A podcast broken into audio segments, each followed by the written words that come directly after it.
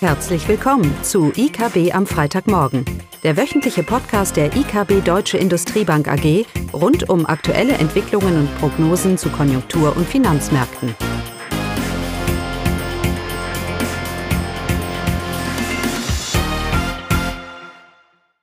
Willkommen zu IKB am Freitagmorgen. Mit Klaus, Eugenia und mir, Caroline. Ja, und heute wollen wir uns Gedanken machen über die Konjunkturentwicklung und was es für die Geldpolitik bedeutet. Die Aktienmärkte in den USA werden nervös. Das Konjunkturbild trübt sich ein und die Frage kommt mehr und mehr auf, ob denn die Fed vielleicht oder ob denn die Fed nicht übertreiben wird in dem, was sie hier in Aussicht gestellt hat, was die Zinsanhebungen angeht. Und all das gibt eine relativ negative Stimmung über äh, die erwartete Konjunkturlage. Ein ganz anderes Bild, als was wir noch vorher hatten, natürlich mit der Inflation, die auch weiterhin dominiert. Aber jetzt kommen ernsthafte Konjunktursorgen auf die Märkte. Ähm, Eugenia, sag uns mal, sehen wir das auch schon in den eigentlichen Zahlen? Genau, wir fangen mal mit China an. Äh, die chinesische Regierung verfolgt ja weiterhin ganz strikt Null-Covid-Strategie. Das bedeutet, dass es immer wieder zu Lockdown-Maßnahmen kommt, weil die Infektionszahlen in den letzten Wochen stark gestiegen sind. Und das bremst, bremst eben die chinesische Wirtschaft ab. Und da sieht man in den veröffentlichten Zahlen. Die Industrieproduktion ist im April um äh, 2,9 Prozent zum Vorjahr gesunken, stärker als erwartet. Die Lockdown-Maßnahmen führen dazu, dass viele Betriebe ihre Produktion ähm, aussetzen müssen. Auch der Gütertransport innerhalb China ist gestört. Und man sieht es eben auch in den Einzelhandelsumsätzen, äh, äh, diese Auswirkung der Null-Covid-Strategie und Lockdown-Maßnahmen. Diese sind um 11,1 Prozent deutlich eingebrochen äh, im April. Bereits im März sind diese um 3,5 Prozent zurückgegangen. Die Autoverkäufe sind zum Beispiel um 30 Prozent gesunken und auch die Nachfrage nach Textilien ist um 22 Prozent zurückgegangen. Also das alles signalisiert eine Verlangsamung ähm, für das chinesische Wachstum und bleibt grundsätzlich ein Risiko auch für die Weltwirtschaft, denn äh, Null-Covid-Strategie bleibt weiterhin und ähm, es wird immer weiter zu Lockdown-Maßnahmen kommen. In den USA äh, wurden die Einzelhandelsumsätze veröffentlicht. Diese sind um 0,9 Prozent zum Vormonat angestiegen, etwas schwächer als erwartet. Der Anstieg wurde vor allem äh, von den Einnahmen ähm, der Autoverkäufer angeführt. Diese sind mit 2,2 Prozent angestiegen. Und hier scheint äh, noch ja, die gute Lage am Arbeitsmarkt, die Nachfrage der privaten Haushalte positiv zu beeinflussen. Ähm, es handelt sich aber um nominale Werte, das heißt ähm, ohne Berücksichtigung der Inflation, so dass der Anstieg auch der, den Preisanstieg widerspiegeln kann. Ja, ich mache mir nicht so viel Sorgen über die chinesische Wirtschaft. Die chinesische Regierung hat schon betont, dass sie natürlich wieder dementsprechende Konjunkturprogramme auf, auflegen wird. Aber für die Weltwirtschaft heißt natürlich ein Angebotsschock erstmal weiterer Inflationsdruck. Und das ist ja auch das Argument, warum wir eine Abkühlung in den USA wie auch in Europa sehen. Natürlich, weil wir sagen, das reale Einkommen äh, kommt unter Druck. Zwar steigen die Löhne in den USA kräftig und wie du gesagt hast, der Arbeitsmarkt sieht ganz gut aus. Aber nichtdestotrotz, ähm, die Inflationsrate, die wir im Moment in den USA haben, auch wenn sie jetzt leicht zurückgegangen ist, ähm, deutet weiterhin darauf, dass das reale, die reale Kaufkraft in den USA deutlich, ähm, deutlich zurückgegangen ist. Ähm, und dafür ist natürlich, sind die Rohstoffmärkte maßgeblich, äh, ähm, und es ist maßgeblich auf die Rohstoffmärkte zu, zurückzuführen, ähm, wie wir das ja auch in Europa ähm, gesehen haben. Ähm, und die Frage ist jetzt, wir haben ja ein Inflationsbild oder grundsätzlich wird ja erwartet, dass die Inflationsrate nachlässt, auch technisch bedingt. Und wir bei der EKB erwarten ja, dass wir die, die Konjunktur sich eintrügt, weil die Rohstoffmärkte im Moment so, so boomen, sage ich jetzt mal, oder die Preise. Caroline. Mhm. Ähm, aber natürlich, äh, äh, dass die Weltwirtschaft negativ belasten wird, zusammen mit vielleicht noch Lockdown-Maßnahmen und dementsprechend die Nachfrage nach Rohstoffen, vor allem industrienahen Rohstoffen, nach deutlich unter Druck kommen wird, wenn wir nach vorne schauen. Das ist ein wichtiger Annahme in unserem Inflationsmodell, weil wir sagen, die Inflation wird nachlassen, nicht nur wegen Baseffekte und technische Gründe, sondern auch, weil die Konjunktur sich eintrübt und weil dadurch auch die Rohstoffpreise deutlich nachlassen. Und auch da meine Frage, Caroline, Sehen wir davon schon was? Ja, aktuell ist es natürlich noch so, dass die Rohstoffpreise vor allem äh, durch den Ukraine-Russland-Konflikt bestimmt werden, also dem Einfluss noch unterliegen. Energierohstoffe, Rohöl und Gas. Die Preise sind weiterhin sehr volatil. Rohöl hat im April der Preis etwas nachgegeben, aber im Mai dann auch schon wieder angezogen. Und beim Gas sind natürlich beim Erdgas die Ausschläge ganz extrem. Da gibt es äh, Preissteigerungen auch beim US-Gas von 30 Prozent zum Vormonat und im nächsten Monat sinken sie wieder um 30 Prozent. Und in Europa war es genauso. Da hatten wir Preissteigerungen von über 70 Prozent im März und im April gab es dann einen Rückgang von um die 30 Prozent.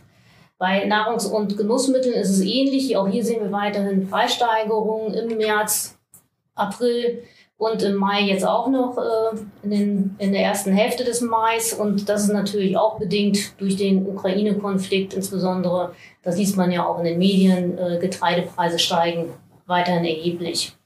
Und dann aber jetzt zum Positiven. Also es gibt aber auch leichte Entspannung und das insbesondere bei den Industrierohstoffen. Und das ist ja auch ein konjunkturzyklisch eher der Vorreiter. Und hier sehen wir doch Entspannung. So gab es äh, bei diesem Index äh, für den April einen Rückgang von 3,9 Prozent und jetzt auch im Mai, diese ersten zwei Wochen, da hat sich dieser Rückgang dann weiter verstetigt.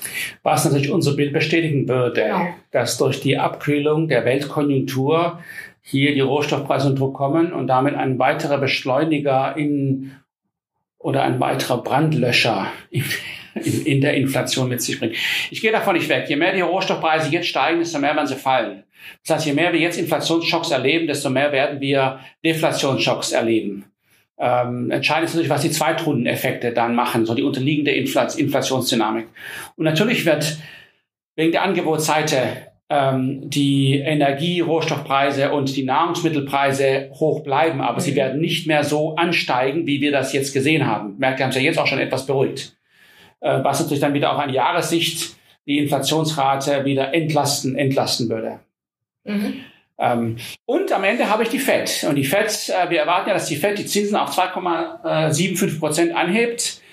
Ähm, hat sich auch oft genug gesagt. 50 Basispunkte, auch bei den nächsten beiden Meetings ist da schon alles eingepreist.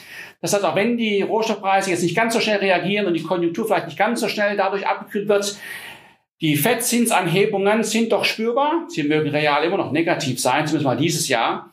Aber von, von 0 auf 2,75 ist schon mal eine Hausnummer. Äh, und von daher ist auch das Bild über die US-Zinsen relativ klar. Äh, nämlich, dass wir doch äh, davon ausgehen, dass wir den Höhepunkt in US-Zinsen hier, hier vielleicht schon gese gesehen haben.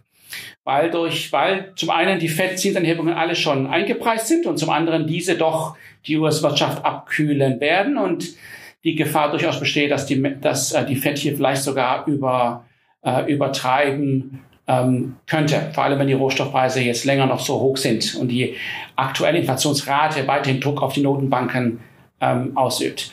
Es ist weniger klar in Europa, weil die EZB ja nicht proaktiv, sondern, re, sondern eher, eher reagiert. Äh, soll heißen, äh, wir hoffen darauf, dass die Zweitrundeneffekte äh, an uns vorbeigehen, sage ich mal. Ähm, das ist eine, und wir hoffen, dass die Rohstoffpreise runterkommen, die Konjunktur sich abkühlt und dass das auch weiter diesen, diesen, diesen, das Gespenst der Zweitrundeneffekte, sag ich mal, in Schach hält. Ähm, aber wir haben, wir haben keine Rückversicherung. Die Rückversicherung ist, dass die EZB die Zinsen dann wie die FED deutlich anhebt. Das ist aber alles nicht eingepreist in den Märkten. Die EZB, die aktuelle Erwartung ist weiterhin eine, eine Reaktion, eine graduelle Normalisierung. Das hilft alles nichts, wenn es darum geht, die Inflation zu bekämpfen. Dann sind ganz andere Zinsanhebungen notwendig. Und dann würde natürlich auch der Anleihenmarkt aus dem Bett fallen, sage ich mal. Ja, wir hatten bei uns bei einem Prozent, jetzt sind sie wieder ein bisschen gesunken, aber das reicht natürlich alles nicht aus, wenn dieses Szenario kommen würde.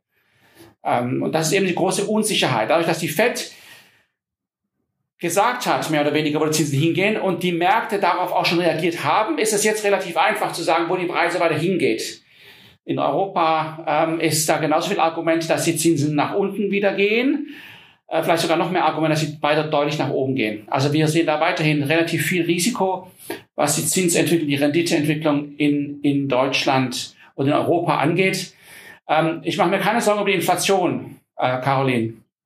Wir erwarten ja, dass die Inflation Jahresende auf 5% runtergeht. Die wird relativ hoch bleiben, die nächsten Monate, klar. Aber dann wird sie runterkommen und Mitte nächsten Jahres dann unter 2% sein. Das war meine, meine Aussage. Äh, ähm, davon gehe ich nicht weg. Die Frage ist nur, wo muss die Konjunktur sein? Wo müssen die Zinsen sein, äh, um das zu erreichen? Auch die EZB kann so lange nicht die Augen verschlossen halten. Und das ist eben das große Risiko, das wir im Moment fahren. Eine reaktive Geldpolitik neigt ja dann auch zu einer Überreaktion, weil sie hinterherläuft. Und ich glaube, dem Risiko, dem müssen wir uns in Europa jetzt ernsthaft äh, äh, Gedanken, Gedanken machen. Ja, während die Fed eigentlich schon Fakten geschaffen hat. Das ist der große Unterschied.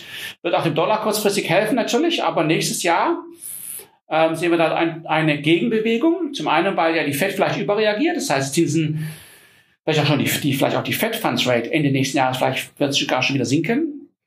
Während wir ja in Europa die EZB weiterhin sehen, dass sie entweder leicht oder überraschend stark die Zinsen anhebt.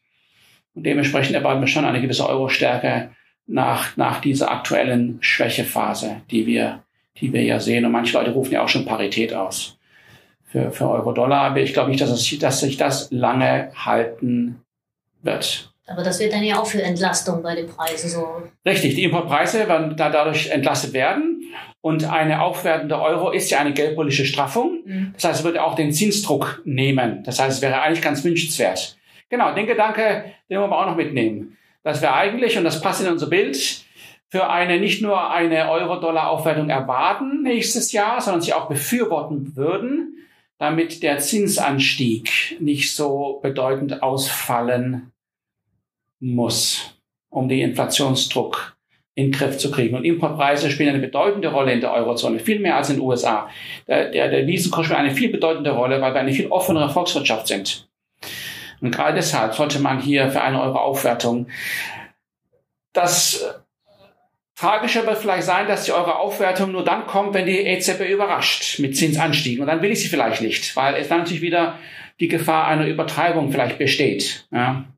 Aber das ist ein Thema für, für einen nächsten Podcast. Äh, oder? Ja. Gut. Habt ihr noch was? Nein, das Nichts mehr? Nee. Dann war's das? Genau. Dann? Tschüss. Tschüss, Wochenende. Tschüss. Das war das wöchentliche IKB am Freitagmorgen. Sie wollen immer über neue Ausgaben informiert bleiben? Dann direkt den Podcast abonnieren. Oder besuchen Sie uns unter www.ikb-blog.de slash podcast.